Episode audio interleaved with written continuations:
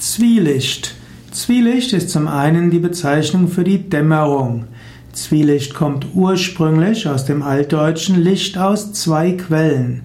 Zwielicht ist auch eine Mischung aus natürlichem und künstlichem Licht. Man kann auch ins Zwielicht geraten, das heißt einen schlechten Ruf bekommen. Mache das, was du tust, offen und ehrlich, so wirst du nicht so schnell ins Zwielicht kommen. Und wenn du dir selbst nichts vorzuwerfen hast, dann macht es auch nichts, wenn vorübergehend dein Tun und Handeln ins Zwielicht gerät.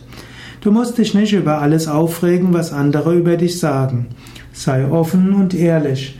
Manchmal musst du dich zwar verteidigen, manchmal musst du aber auch loslassen und erkennen, es ist unmöglich, dass alle Menschen dich jederzeit mögen.